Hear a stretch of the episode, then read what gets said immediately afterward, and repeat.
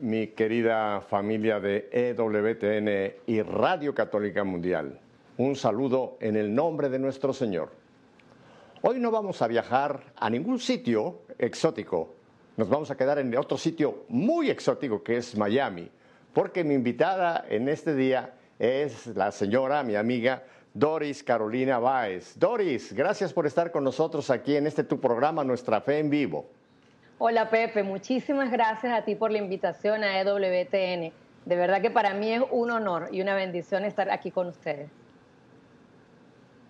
Bueno, acuérdate que estamos en EWTN, pero también estamos simultáneamente en Radio Católica Mundial. Ellos no tienen la fortuna de vernos, si es que esa es una fortuna, pero sí nos escuchan muy bien. Así que les mandamos un saludo a todos nuestros hermanos de Radio Católica Mundial.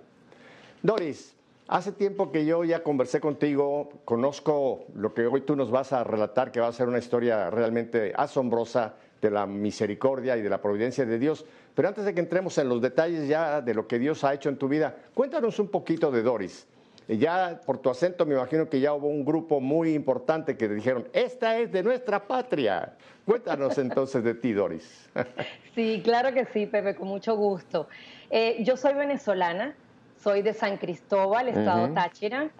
Eh, me vine para Miami hace 19 años ya pero nací en ese pueblito, en Táriba, en ese pueblito de allá de los Andes. Eh, yo crecí en una familia muy unida, en una familia donde siempre me sentí muy querida. Soy hija de padres católicos practicantes que acaban de cumplir 53 años de casado, los dos, y estamos, pues, sí, estamos felices ellos siempre fueron un gran ejemplo para nosotros de, lo que era el matrimonio, el respeto, los valores, y nos enseñaron a, practicar nuestra fe católica. Nosotros íbamos a misa, eh, nos enseñaron a rezar. Recuerdo, por ejemplo, que yo siempre sentí a Papá Dios muy cercano a mí. Y yo creo que eso viene mucho también de cómo yo veía que era la relación de mis padres con Dios. Por ejemplo, siempre me gusta contar que en las mañanas, mi papá es médico, y en las mañanas, antes de irse al trabajo, cinco y media de la mañana o seis de la mañana, él se paraba frente a un ventanal grandísimo por el cual se veían las montañas, y yo lo veía, él no sabía que nadie lo estaba viendo, pero yo lo estaba viendo y oyendo, y él estaba hablando con Papá Dios de una manera que yo miraba y decía, Dios mío, parece que lo tuviera al frente. Y, así aprendí a, sentir a, ese Dios muy cercano a mí, muy cercano a mí. Eh, recuerdo que cuando uno es pequeño, que va creciendo, uno hace algo que se llama los diarios o los journals.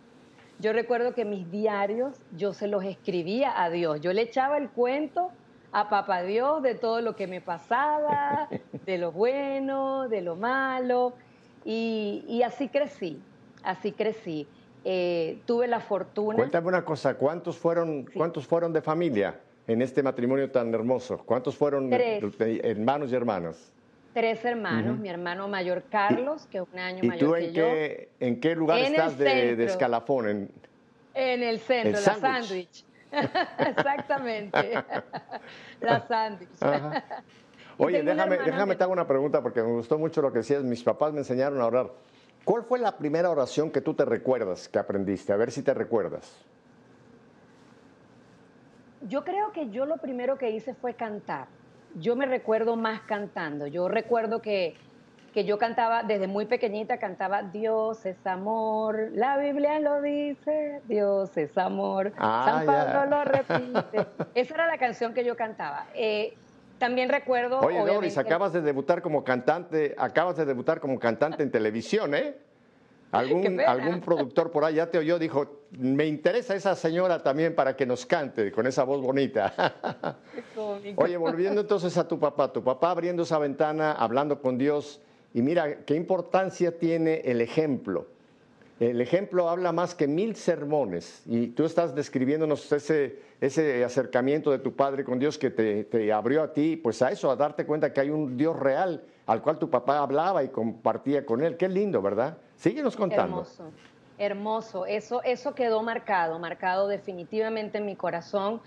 Y mm, luego tuve la fortuna, como te iba a decir, que me inscribieron en un colegio católico salesiano, el María que mañana estamos celebrando el María. Entonces, em, nosotros, yo cuando estaba en el María fue hermosísimo porque allí aprendí a amar a la Virgen más de cerca. Allí aprendí también que Mamá María era tan cercana a mí y aprendí mis canciones. Recuerdo que mi hermanita y yo, mi hermanita estaba pequeña, mi hermanita es ocho años menor que yo, y siempre le cantábamos a la Virgen Santísima. Eh, fui creciendo y luego recuerdo que cuando quería estudiar psicología, me tuve que ir a otra ciudad. Los que están oyendo, los paisanos de Venezuela, eh, me fui a estudiar a Maracaibo, estado Zulia, porque en San Cristóbal, estado Táchira, no daban la carrera de psicología que era mi sueño realizar. Cuando me voy a Maracaibo, mi papá y mi mamá me llevan a una, para que yo me quedara en una residencia del Opus Dei, eso fue maravilloso. Eso marcó mi vida también de una manera demasiado hermosa, porque en esa residencia de estudiantes, donde yo viví por cuatro años y medio, pues tuve la oportunidad de sentirme muy querida, la oportunidad de vivir los sacramentos, de seguir compartiendo esos sacramentos, porque allá teníamos una hermosa capilla y nosotros teníamos misa diaria también y misa los domingos y nos confesábamos. Hacíamos tertulias, hacían charlas. Tú sabes, no sé si sabes, Pepe, que el Opus Dei hace mucho énfasis en la santidad, eh, es buscar la santidad y también buscar la santidad a través de nuestro trabajo ordinario. Es decir, cómo llegar a agradar a Dios a través de lo que hacemos, estudiar, cocinar, eh, un médico, un doctor, un albañil, no importa lo que sea, pero cómo buscar esa santidad. Y eso quedó muy grabado también en mi corazón. Eso era como, como eh, seguir regando, aunque mi papá y mi mamá quedaron en otra ciudad, pues era sentirlos muy cerca a través de todas estas enseñanzas y todas estas charlas que me ofreció el Opus Dei. Yo tuve la oportunidad de transmitir la canonización de San José María Escribá de Balaguer y para eso me tuve que meter muchísimo a estudiar toda la historia, la biografía, varias biografías de San José María, Camino, El Cristo que pasa, en fin, tú sabes todo eso. Y yo soy un enamorado del Opus Dei. Yo digo que en secreto soy miembro del Opus Dei no, no soy realmente miembro activo, pero admiro muchísimo la obra y algo que me tocó, tú lo acabas de mencionar, esa claridad que tuvo San José María de que la santidad no era para unos cuantos. De hecho, cuando él empezó a hablar de esto en España, en Madrid, cuando él empezó esta visión que él tuvo, esta inspiración, hubo algunos teólogos que, que tuvieron problema con eso, porque algunos teólogos pensaban que la santidad era para algunos elegidos de Dios. Y San José María dijo, no, la santidad es para todo bautizado para todos, y como tú lo has dicho perfectamente bien, y no tenemos que irnos de sacerdotes o de monjas o de religiosos, sino en mi realidad. Dios me quiere santificar en mi realidad, donde yo estoy. Ama de casa, soltero, casado, viudo, divorciado, etcétera. En cualquiera de mis situaciones lo quiere, lo quiere Dios. Y mira qué interesante que el Papa Francisco nos entregó un documento que también es maravilloso, Gaudete et Exultate, el llamado a la santidad en el mundo actual que es exactamente esa visión de San José María puesta ya ahora con el Papa Francisco. Así que qué bueno que tuviste esa, esa formación maravillosa que, proporciona el Opus de Yo los admiro mucho, así que qué bueno que Dios te dio ese regalo, Doris. Un regalo, un gran regalo, de verdad. Siempre se lo he agradecido a mis padres por, por esa gran oportunidad, porque de verdad marcó mi vida, marcó mi vida eh, de una manera diferente. Tú sabes que incluso hoy en día en mi trabajo eh, de psicología, ah, tú sabes que ahora se, está muy de moda la mejor versión de uno mismo, ¿no? El, famoso, vamos a ser la mejor versión de uno mismo. Y yo siempre digo, la mejor versión de uno mismo es la santidad. Esa es la mejor versión de uno mismo. Entonces me encanta porque, porque con los pacientes puedo trabajar eso. Sí, vamos a trabajar tu mejor versión, pero tu mejor versión también es esa mejor versión para la cual Dios te creó. Para cuando, cuando te creó Dios, ¿cómo te soñó? Que era esa mejor versión de, de santidad. Eh, bueno, te sigo contando. Eh, déjame te pregunto algo, eh, porque es interesante también. ¿Y cómo fue que te llamó la atención esta, esta rama tan importante que es la psicología? ¿Cómo fue que entre las muchas profesiones que quizá se presentaron, tú escogiste ir por este camino? ¿Qué, te llamó la atención de, ese, de, ese, de esa área tan importante de trabajo y de servicio? Sí, tú sabes que desde muy pequeña, yo te diría 13 años aproximadamente, yo empecé a darme cuenta que yo disfrutaba mucho escuchar a las demás personas. Y empecé a darme cuenta que no todo el mundo tiene esa facilidad para oír.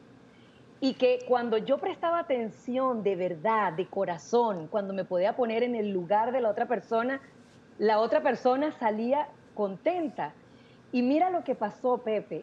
Eso fue interesantísimo porque como en San Cristóbal no había psicología y yo era una niña muy cuidada por mis padres, sentía un poquito como de temor de irme. A mis padres también les daba un poquito de temor dejarme ir a otra ciudad a estudiar.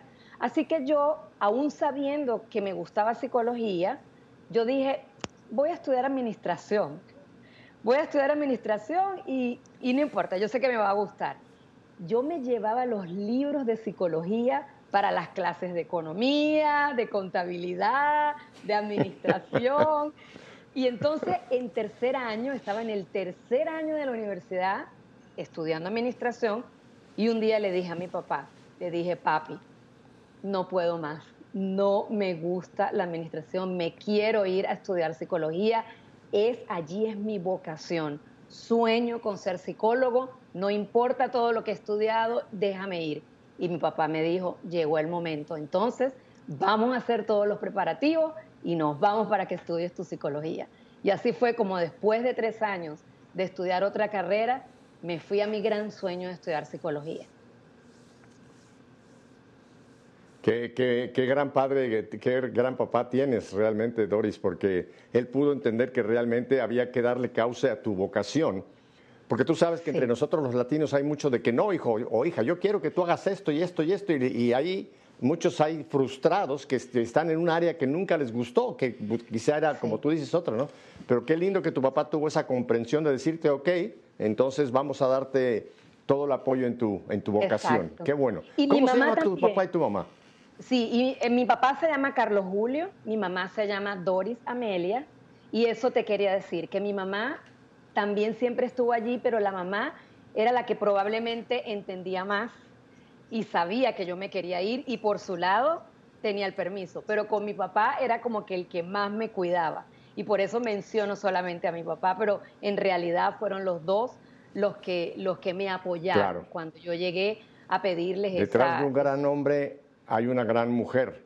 ¿Ellos, ellos están en Caracas y ven, ven EWTN? Ellos están aquí en Miami. Ah, están aquí en Miami, pero también ven EWTN.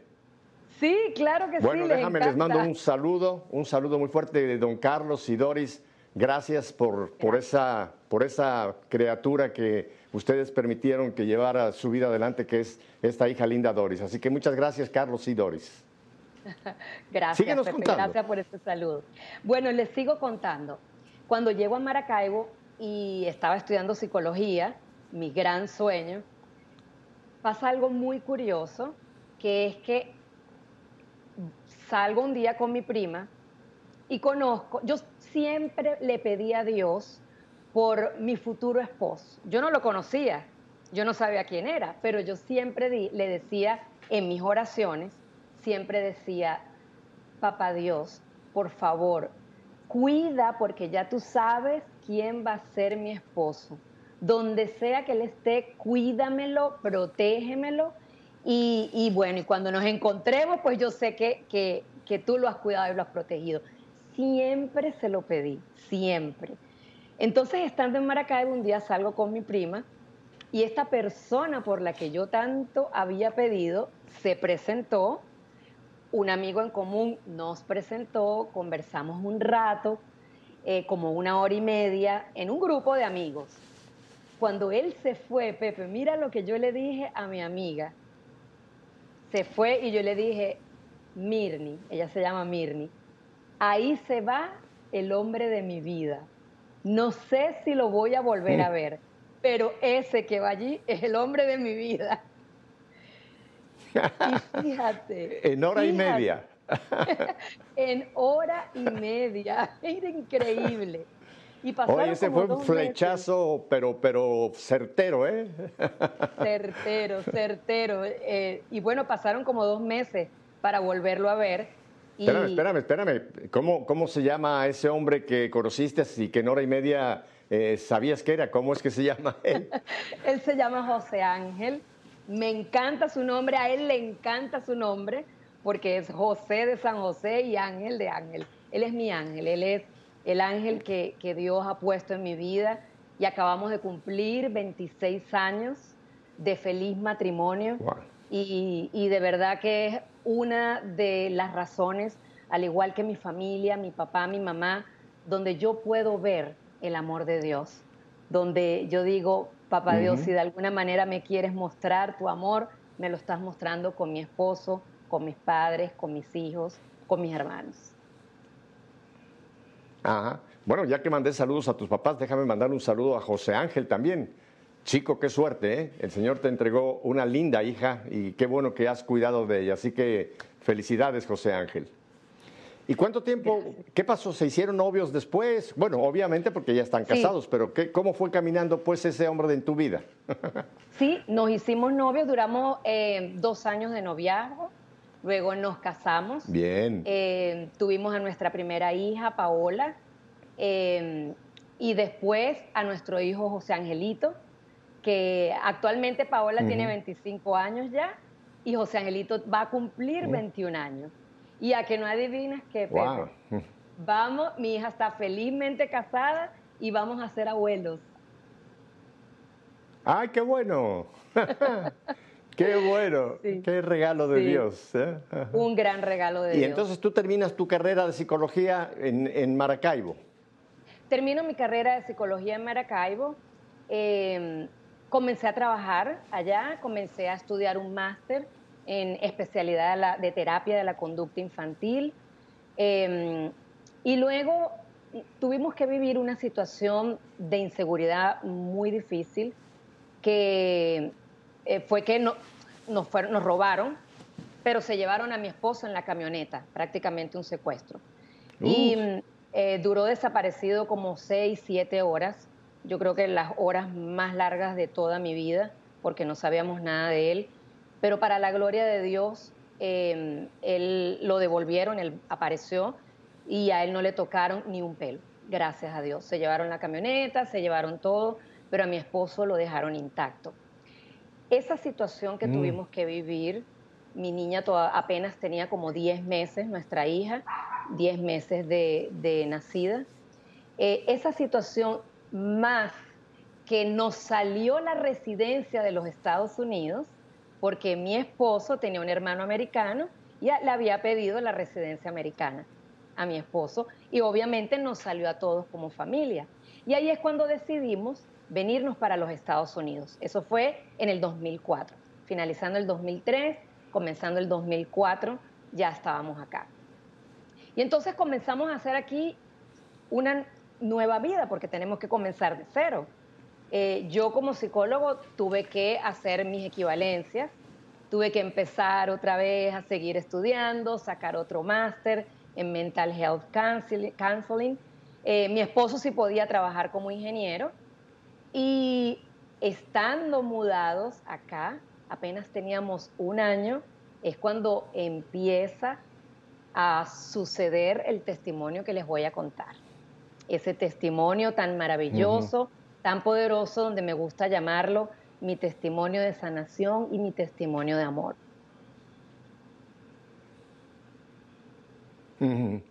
Ah, vamos a, escuchar tu, testimonio. Eh, solamente una pregunta. Cuando ustedes llegan a, Estados Unidos, ¿llegan, llegan a, Miami? O sea, ¿siempre han estado aquí en Miami o estuvieron en algún otro estado de la Unión? Sí, siempre hemos estado acá. Siempre hemos estado establecidos aquí en Miami. Luego se vino mi suegra, mi esposo tiene, mi esposo, todos los, hermanos de mi esposo viven acá también. Unos en Houston, unos acá en Miami, en Orlando, pero prácticamente toda la familia está aquí. Mi hermana se vino también para acá, mi hermana menor, ella está en Colorado, y mi hermano sí se quedó en Colombia. Mi hermano eh, se fue a vivir a Colombia. Pero prácticamente estamos todos aquí. Para la gente que para la gente que no conoce mucho de cómo es la situación, Miami se ha convertido como el puerto de entrada de, muchas eh, inmigraciones eh, por razones casi siempre políticas, empezando por los cubanos, nicaragüenses, venezolanos. Cuando la situación se ha puesto muy mal en muchos países, Miami ha sido como el punto de entrada. Por eso esta ciudad es una ciudad tan internacional, ¿no? Y a la vez tan interesante, porque aquí en cualquier reunión, en cualquier tipo de reunión, si hay 20, eh, 30 personas, yo siempre le digo, aquí hay por lo menos 10 nacionalidades. Y la gente me voltea y dice, vamos a empezar. Y empiezo, a ver, cubanos, uno levanta la mano, a costarricenses, uno, nicaragüenses, y así. Tú sabes que en Miami la minoría somos los mexicanos, aquí en Miami. Hay muchos en el estado en, el norte, en el sur, en Homestead, pero Miami no somos tantos. Así que vengan a conocer Miami porque es una ciudad súper latina y aquí hay de todo lo que ustedes puedan imaginarse de Latinoamérica hasta esta gran colonia eh, venezolana que tenemos acá. Entonces, cuéntanos cuándo empiezan a pasar las cosas serias. Bueno, todo es serio, pero me refiero a eh, eh, lo, que, lo que empezó a pasar en tu vida, Doris. Sí, cuando la historia se pone un poquito más interesante. Resulta ser que em, teníamos un año de estar viviendo acá y yo empecé con un, dolor abdominal. Em, yo estaba yendo a la universidad. Mis niños estaban pequeños. Mi niña mayor tenía ocho años en ese momento y mi niño tenía tres añitos. Eh, ese dolor abdominal se complicó a tal punto que es difícil entrar en, lo que es la parte, en tejer la parte médica, porque es bien compleja. Pero eh, se convirtió en una, en una obstrucción intestinal que se, que se complicó a tal extremo que tuve que irme para Venezuela, porque mi papá es médico, eh, anestesiólogo y tiene todo su equipo médico allá en Venezuela y se estaba complicando mucho aquí. Me fui para allá, para Venezuela, con mis hijos y mi esposo. Y allá, pues, estuve bien grave, estuve 45 días en terapia intensiva, 45 eh, días hospitalizada, de los cuales 30 estuve en terapia intensiva. Ah, tuve muchas, eh, eh, por decir, fue muy complejo la parte médica. Estuve en estado de coma, eh, era un coma inducido, pero también fue comas espontáneos. Llegué a tener fallas multisistémicas. Em, hoy en día todo el mundo sabe lo que es la saturación, ¿verdad? Pues llegué a tener niveles de oxigenación de, 70 o menos, ¿sí? Em, me vi muy mal, me vi muy mal. Eh, había momentos donde, donde, las donde ya los médicos pues decían, eh, si amanece mañana, pues eh, es mucho, porque está demasiado grave, demasiado grave. Me compliqué a tal punto debido también a una septicemia, entrando, llegando a Venezuela, me dio una septicemia y eso pues agravó toda la situación, ¿no? lo importante en todo esto es que mientras yo estaba tan grave en terapia intensiva, eh, se formó un grupo de oración inmenso. Mi hermana y mi hermano se encargaron de, de liderar, por decirlo así, un grupo de oración, un grupo de intercesión que empezó a orar por mí de manera indefinida. Me acuerdo que mi hermana me contaba que ellos hicieron algo que se llama cadenas de oración. Y en esas cadenas de oración ellos hacían una lista de diferentes personas que se anotaban para orar por mí. Entonces llegaban a durar hasta 24 eh, horas, cada hora con una persona. Mi hermano y mi hermana se encargaban de llamar. Por ejemplo, eh, mi prima estaba orando por mí y venía el próximo en oración, era mi primo. Entonces ellos llamaban y le decían, ya estás listo, en 10 minutos te toca comenzar a orar. Y lo lindo de todo eso es que se unieron amigos, se unieron desconocidos, cada persona que iba inclusive a sus propias iglesias, te estoy hablando incluso de iglesias evangélicas, porque eran amigos, inclusive ellos se unieron para orar por mí en esta gran cadena de oración. Así que eh, ellos se aferraron, se aferraron a que la oración pues me iba a salvar. Em, no sé si, si, si, si, quieres hacerme alguna pregunta o, continúo. No, no, vamos en un momento, tenemos que ir a, un breve corte para, para una identificación de, la estación, pero eh, todo este tiempo de esta gravedad, ¿tú estabas consciente o ya estabas inconsciente? Eh, ¿Te dabas tu cuenta de que tu vida estaba a punto de terminar? O, cómo eran esos, esos momentos durante todo ese tiempo de esta oración tan fuerte? Sí, eso, esos momentos en los cuales yo estuve en terapia intensiva, yo estaba inconsciente, inconsciente totalmente.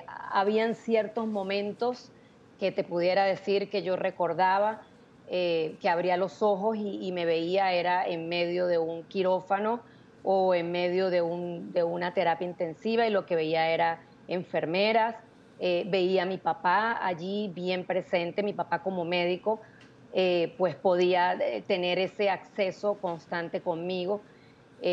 mi papá, recuerdo que en muchas oportunidades él tomaba las manos, él hacía su rosario con los deditos de mis manos y con los deditos de mis pies.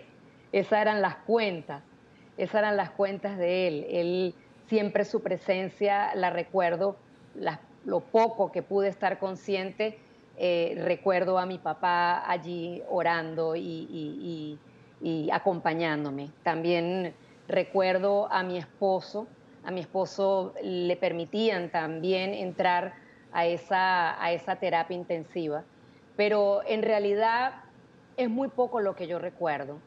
Eh, toda esta información la pude obtener después. Después fue que eh, pude enterarme que, paralelamente a que yo estaba tan enferma, eh, pues había un ejército de oración respaldando.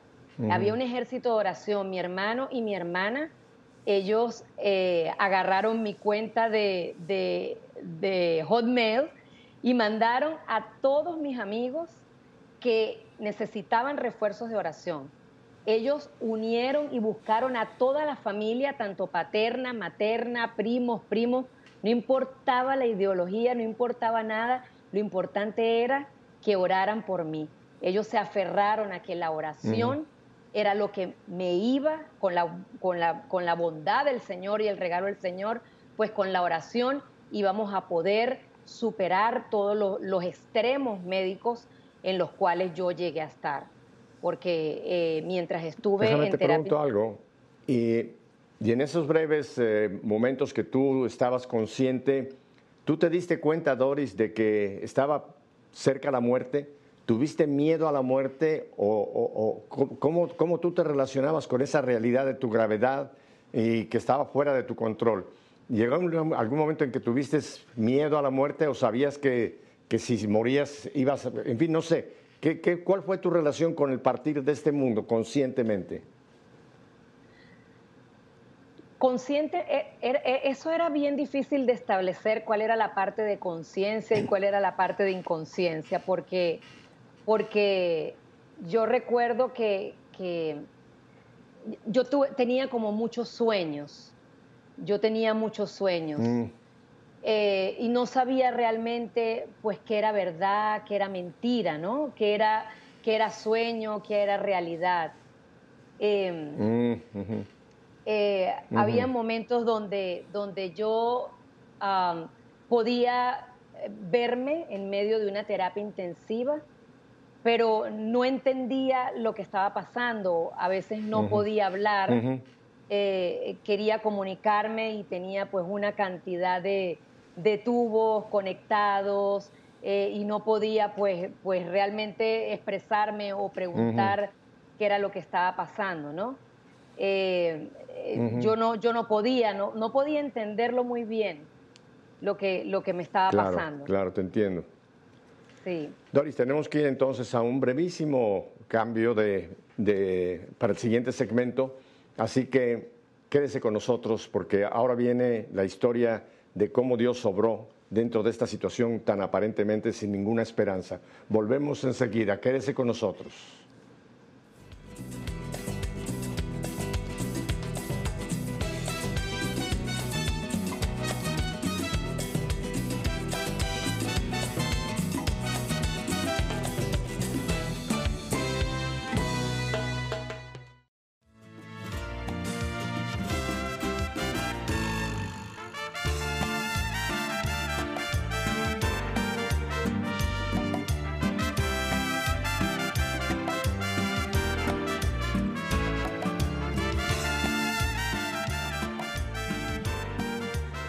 Doris, Doris Carolina, ya hemos entendido el cuadro trágico, eh, médicamente hablando, en que se encontraba. ¿Qué pasa entonces con toda esta oración, este mundo de gente orando por ti? ¿Qué, qué, sucede? Cuéntanos. Bueno, entonces se empieza a armar un gran, me gusta llamarlo, un gran ejército de oración. Eh, por todos lados habían, habían familiares, amigos orando por mí entre yo permanecía inconsciente la mayor parte del tiempo. La mayor parte del tiempo permanecí inconsciente. Sin embargo, hubo un momento cuando estaba en plena terapia intensiva, eh, tenía incluso el, respirador, eh, porque también llegué a presentar eh, los estados de coma. hubo un momento donde yo llegué a sentir una voz una voz que me, encanta, eh, te lo voy a leer porque está aquí plasmado en el libro, me encanta el, y no le quiero quitar nada a esta parte donde, dame un segundito, en, mi libro lo llamé mi experiencia mística. Y fue una parte donde después de estar un mes y tres días en terapia intensiva, yo pude sentir una voz, Pepe. Y era una voz que tenía vida. Era una voz que yo la podía sentir. Era muy difícil explicarlo para mí porque era como una voz que estaba saliendo por los poros, por cada poro de mi, de mi piel. Y esa voz, Pepe, esa voz me habló me llamó por mi nombre, me dijo, Carolina, mi hija amada, tú serás sanada. Después de estar tanto tiempo en una terapia intensiva, después de, de, haberme de alguna manera dado cuenta de la tragedia que yo estaba viviendo, logro experimentar esa voz y, yo no entendía qué pasaba. Yo, yo recuerdo que en ese momento abrí mis ojos y yo quería hablar, pero no podía hablar porque tenía eh, eh, todos los respiradores. Pero para mí había sido una experiencia totalmente real. Yo había oído una voz que me hablaba y cuando la trataba de explicar, Pepe, yo te puedo decir que era una voz que yo la sentía en cada poro de mi piel. Era como si tuviera una corneta, un, speaker en cada poro de mi piel, pero a la vez era una voz muy dulce, pero era una voz autoritaria, era una voz que yo sabía, yo sabía que, lo que me estaba diciendo pues era verdad. Eh, cuando yo abro los ojos, inmediatamente eh, yo busco hablar, mi papá estaba allí en medio de esa terapia intensiva y empiezo a hacer señas para que mi papá se acercara o la enfermera se acercara.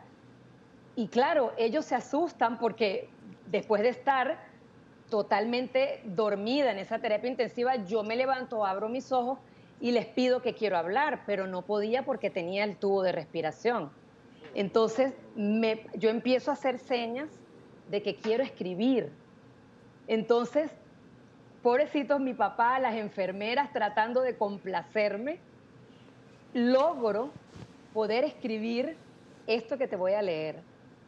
Yo tengo el original, tengo el papel original porque mi papá lo guardó.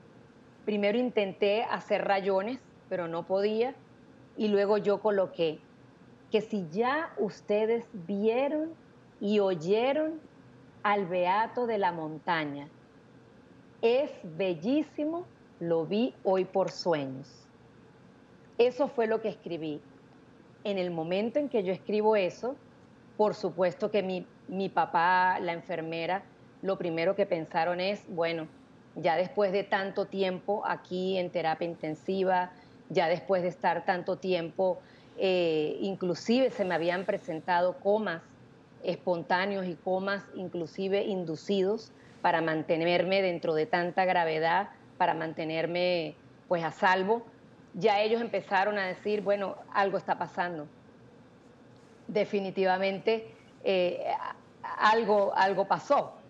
Y lo maravilloso de todo esto es que a partir de ese día que yo coloco, que yo escribo, logro escribir con una letra como de un niño de primer grado, eh, a partir de ese momento, milagrosamente yo empiezo a mejorar, Pepe. Milagrosamente, después de haber estado en tantas complicaciones médicas tan, tan profundas, porque te puedo decir que yo viví en esos 35 días más o menos, viví seis, eh, perdón, seis operaciones abdominales. Yo llegué a tener un cuadro de septicemia. Todos mis órganos, todos mis órganos llegaron a fallar.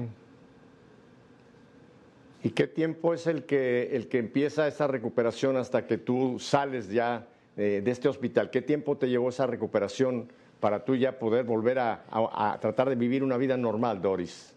Bueno, cuando salí, salí en muy mal estado. Yo entré pesando 48 kilos y salí pesando 30 kilos. Eh, Uf. Eh, fueron 45 días en terapia intensiva. Eh, y durante esos 40 días, como te digo, fueron seis operaciones abdominales, eh, con todas las complicaciones que esto trae. Yo llegué a tener algo que se llama una falla multiorgánica, donde, o multisistémica, donde prácticamente todos los sistemas eh, fallaron. ¿Cuál fue la pregunta que me hiciste, mm. perdón, Pepe? Una vez que tú sales ya del hospital, ¿Qué es lo que pasa? Para que nos dé tiempo de que nos cuentes la historia de lo que pasa una vez que sales ya del hospital. Sí, cuando yo salgo del hospital, eh, salgo en una condición totalmente, eh, imagínate, con un cuerpo totalmente desplomado. Em, cuando yo llego a mi casa, empiezo a escuchar eh, cómo la gente me miraba y hablaba y decía que yo era un milagro que yo era un milagro, que, eh, porque incluso llegué a estar en estado de coma, eh, y, que, y cómo yo había salido adelante. Yo empecé a recuperarme, empiezo a escuchar eh, todas las conversaciones de todo el mundo y me empiezo a recuperar poco a poco. Yo llegué a utilizar todo lo que se pueda imaginar, silla, silla para poder movilizarme de un lugar a otro, eh, llegué a tener enfermera las 24 horas del día, mi cuerpo estaba totalmente desplomado. Cuando yo empiezo a darme cuenta que allí realmente lo que hubo un milagro, porque después de todos los extremos médicos a los cuales yo llegué a estar, eh, en los cuales no me daban ni siquiera posibilidades de vida, y empiezo a escuchar a todo el mundo y todas las cadenas de oración que se hicieron por mí y empiezo a escuchar, no porque fulanito oró por ti, porque la otra persona oró por ti, yo empiezo a darme cuenta que realmente pues yo soy un milagro.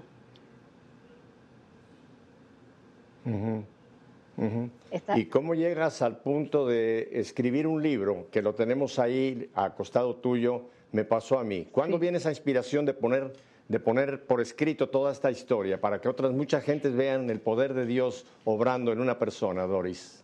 Sí, eh, luego después de que pasaron como dos años y yo empiezo a escuchar pues todos los testimonios de todas las personas y empiezo incluso a ver todos los, eh, todos los informes médicos y a enterarme que yo estuve en estado de coma, que tuve todos los extremos médicos que tuve que vivir, seis operaciones abdominales, pues yo empiezo a entender que yo era un milagro.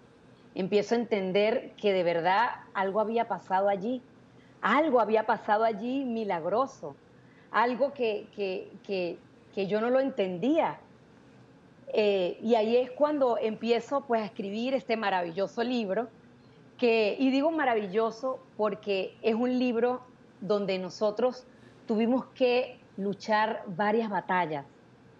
Una fue la batalla médica, la batalla donde estuve en estado de coma, no sé si te lo mencioné hace rato, pero estuve en estado de coma en dos oportunidades.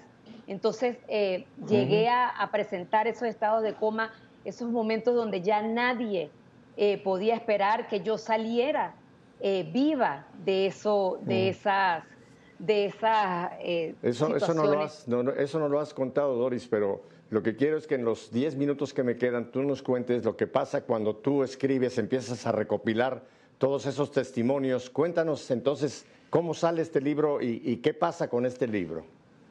Bueno, cuando yo empiezo, eh, me empiezo a recuperar de una manera ya milagrosa, eh, empiezo a escuchar pues los testimonios de todas las personas empiezo a escuchar, mira, este, Dios me oyó, eh, yo oré por ti de tal manera. Incluso pasó algo hermosísimo, Pepe, que fue algo que pasó con mi hija. Ese, ese capítulo lo, lo denominé y mi hija oró, porque un día mi familia se reunía todas las noches para orar a las 3 de la mañana hacían el rosario a la Divina Misericordia. Y un día mi hija, que yo no la podía ver, yo estaba todavía en terapia intensiva, mi hija le dijo a mi hermana, yo quisiera eh, orar por, yo quisiera hacer lo que ustedes hacen. ¿Qué es lo que ustedes hacen en la noche? Entonces mi, mi, hermana le dijo, bueno, nosotros en la noche oramos por tu mamá. Entonces mi hija le dijo, yo quiero orar por mi mamá. Mi mamá, mi hija tenía ocho años. Entonces mi hermana le dice, pero no hay problema, tú puedes orar allí en tu camita, tranquila. Entonces mi hija le dice, no, yo quiero orar con ustedes. Entonces mi hija se levantó, eh, eh, quedó con mi hermana en que mi hermana la iba a levantar a las 3 de la mañana. A las 3 de la mañana mi hermana va y la levanta y le dice, ya vamos a orar por tu mamá pero si quieres quedarte durmiendo, no hay ningún problema, puedes seguir durmiendo. Entonces mi hija de 8 años dice, no, yo me quiero levantar a orar. Cuenta mi hermana que en ese mi mamá tenía un altar y estaba mi papá, mi mamá, mi esposo, mi hermana.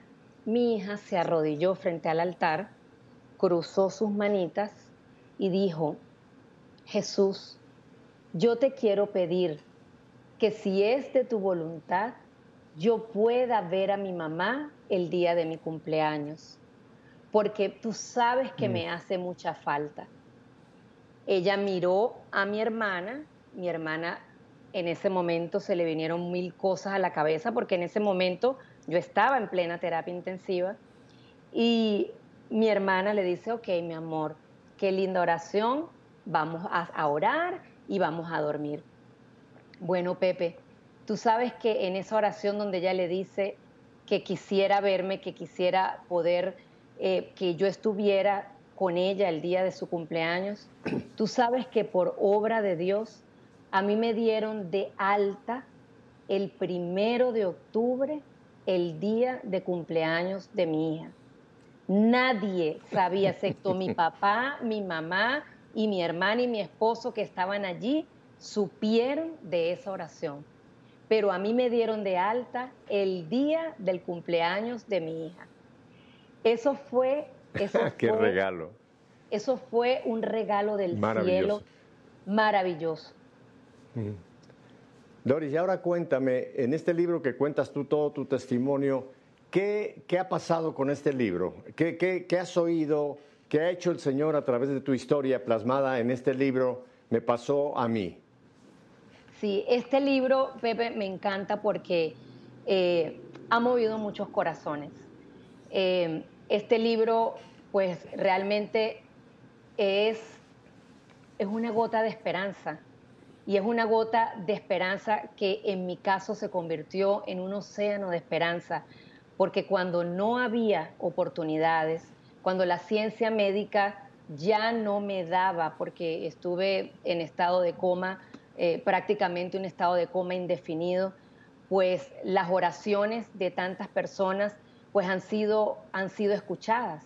Las personas eh, se sintieron escuchadas. Entonces, es un libro que, que te lleva a, a ir más allá de la realidad que estés viviendo. Es un libro donde muestra el poder de Dios de una manera, de ese Dios invencible, como es Dios para cada uno de nosotros. Es un Dios invencible, es un Dios que, que escucha nuestras oraciones, es un Dios que está muy cerca de nosotros. Entonces, eh, como después de una terapia intensiva, en el cual yo estuve en estado de coma por tanto tiempo, en el cual los médicos decían, eh, si llegara a, sobrevivir, pues ella va a quedar con muchas fallas en, su organismo. Claro, claro. Eh, yo logro salir y logro salir sin ninguna secuela, sin ninguna secuela. Entonces, esto es un testimonio de que para el poder de Dios no hay nada imposible. Déjame te hago una pregunta, este punto es muy interesante. Entonces, a partir de tu recuperación, que ya nos has dicho, tuviste una recuperación que usar silla para moverte, en fin, fue un proceso de recuperación, pero una vez que has logrado una recuperación pues total, eh, no, hay, no te quedó ninguno, como se llaman, efectos secundarios, porque te vemos, yo te conozco, eh, tú llevas una vida normal como esposa, como madre, como profesional, o sea que la obra que hizo el Señor fue una obra completa te, hizo la reparación completa, ¿verdad? Fue una reparación completa, así es. Así es. Eh, los doctores, los doctores. Te digo porque creo que te lo comenté cuando tú y yo nos, nos, conocimos la primera vez, que yo pasé por un proceso similar, en el sentido que también, también estuve yo en intensive care, en cuidado intensivo, donde pensaban que lo mío era cuestión de un día, de unas horas, y también el Señor me hizo también una, en inglés le llaman un tune-up, que es una, una, recuperación completa. Doris, y ahora tú estás proyectada como profesional, eres psicóloga, tienes tu práctica, eh, el libro, cuéntanos del libro, ¿dónde la gente puede leer tu historia, que la tienes plasmada muy bien? Yo conozco este libro, ¿dónde la gente puede obtener Me pasó a mí? Sí, lo pueden obtener por Amazon. El libro se llama Me pasó a mí, las batallas que lograron el milagro. Acá está. Me pasó a mí las batallas que lograron el milagro y se puede conseguir por Amazon. Es un libro que, viene a traer mucha esperanza, Pepe, mucha esperanza porque eh, realmente estuve al borde de la muerte, como les conté, eh, y, y, de verdad, si me sacó a mí y si me sacó sin ninguna secuela, esto solamente nos deja una enseñanza. Para Dios no hay nada imposible. La fe la fe. Yo veo, dos, dos, uh, dos, grandes eh, virtudes o dos grandes, digamos, uh, ayuda que puede dar este libro. Uno, la importancia de la solidaridad. ¿Cuántas miles de personas que quizá tú nunca te enteraste cuántos fueron, se hicieron solidarias contigo en oración? El poder de la oración. Creo que ese es un, un punto importante, porque hay veces, Doris, y tú lo sabes como profesional en la medicina, que cuando una persona está en una situación tan, crítica, la gente dice, no, ya no tiene ni caso que orar, vamos a orar para que el Señor se la lleve ya o se lo lleve ya, ¿no? Y tengo, por lo que veo, toda la gente que oró pedían eso, que el Señor te hiciera una, una recuperación para volver tú a tu vida regular y sucedió, ¿no? Y lo segundo que tú lo pones ahí, si me pasó a mí, te puede pasar a ti. Creo que eso le abre la esperanza a cualquier persona que aunque llegue en una situación crítica, para Dios no hay nada imposible, ¿no te parece? ¿Has oído tú frutos del libro? ¿Te han escrito gentes con testimonios a, a partir de tu propia experiencia, Doris? Muchos testimonios, muchos testimonios sobre todo de esperanza, de oración, de unión, de, de inclusive esperar cuando no tienen ya nada que esperar es saber que Dios tiene todo el poder, todo el poder, incluso cuando pensamos que ya no hay la más mínima esperanza, la gente, la gente sale con esa, con esa gran testimonio, si lo hizo contigo, ¿por qué no conmigo? Es un libro que, que ha llenado eh, muchos corazones porque, porque nos entregamos totalmente al Señor, porque sabemos y entendemos que, que la fe puede realmente llegar a mover montañas. El amor, el amor puede llegar a mover montañas. Cuando nos unimos en fe y en amor, podemos lograr cualquier cosa que le pidamos si está en su voluntad.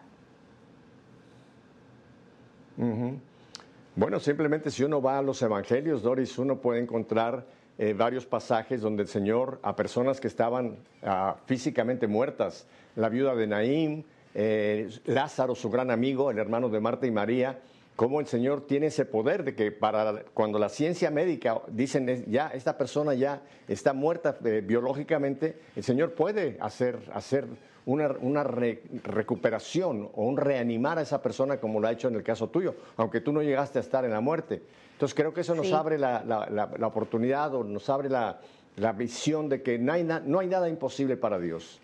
Y si oramos con fe, si oramos con confianza, si le ponemos todo, toda la carne al asador, como dicen los argentinos, el Señor puede obrar. Doris, y ahora tú, aparte de tu profesión eh, como psicóloga, aparte de tu trabajo como esposa, como madre y próximamente abuela, que ahí te vas a entrar en otra etapa de tu vida tan hermosa, eh, vas a ver. Tú también estás, sales a dar conferencias, eh, también la gente te puede contactar. ¿Cómo te puede la gente buscar para encontrar un apoyo o una guía tuya? Sí, claro que sí. Me pueden buscar por Mind and Heart Balance, counseling.com. Eh, también 786-308-0348. Eh, allí estoy, estoy en Instagram como Carolina Báez. Espérame. No, pero dámelos despacito, porque acuérdate que la gente tiene que tomar un papel y un lápiz eh, para, poder apuntar. Primero, eh, el, teléfono, ¿nos diste un teléfono? Sí. Eh, sí. Le voy a dar. A ver, dilo despacito, despacito. 786-308-0348. O Muy bien. 786-580-6919. Es el otro. Ok. Y después, en, qué páginas pueden encontrarte? Sí, en mindandheartbalancecounseling.com, allí me pueden encontrar. Dalo despacito para las personas que no hablan inglés, que lo puedan eh, escribir. mindandheartbalancecounseling.com. Sí, allí me pueden encontrar. Bueno, espero que también, eh, si lo han visto en, la, pantalla, pues lo hayan podido ya también, también eh, tomar. Y mi última pregunta, ¿tú das conferencias también? ¿Llevas, eh, si te piden llevar a algún lugar tu testimonio, ¿tú estás disponible para poder llevar este mensaje de esperanza? Sí, claro que sí, claro que sí, estoy totalmente disponible. me pueden contactar por allí, por los números de teléfono que le di. Y precisamente ahorita acabo de llegar de un, de un bellísimo retiro eh, con, el padre, con el padre Willy y estuvo maravilloso, maravilloso. Eh, claro que sí, estoy dispuesta a llevar mi testimonio, un testimonio donde había momentos donde ya no había esperanza, pero este testimonio pues nos da a entender que para Dios no hay absolutamente nada imposible. Me pueden contactar a cualquiera de estos teléfonos y con muchísimo gusto pues estaré dispuesta a llevar este gran testimonio de fe. Bueno, Doris, pues eh, yo te doy y sé, creo que todos los que hemos estado contigo en este rato, te damos las gracias por habernos compartido tu vida, tu testimonio y qué bueno que el Señor te va a seguir usando porque tienes mucha energía Hay Doris, Carolina, para un rato largo. Así que muchísimas gracias, Doris. Muchísimas gracias a ti, a José Ángel, en fin, a toda tu linda familia. Y a ustedes, mi querida familia de EWTN y Radio Católica Mundial, si Dios nos concede una semanita más de vida, volveremos la próxima semana para seguir, ¿qué? Haciendo esto, ver que nuestra fe sea una fe en vivo. Hasta la próxima semana. Dios los bendiga.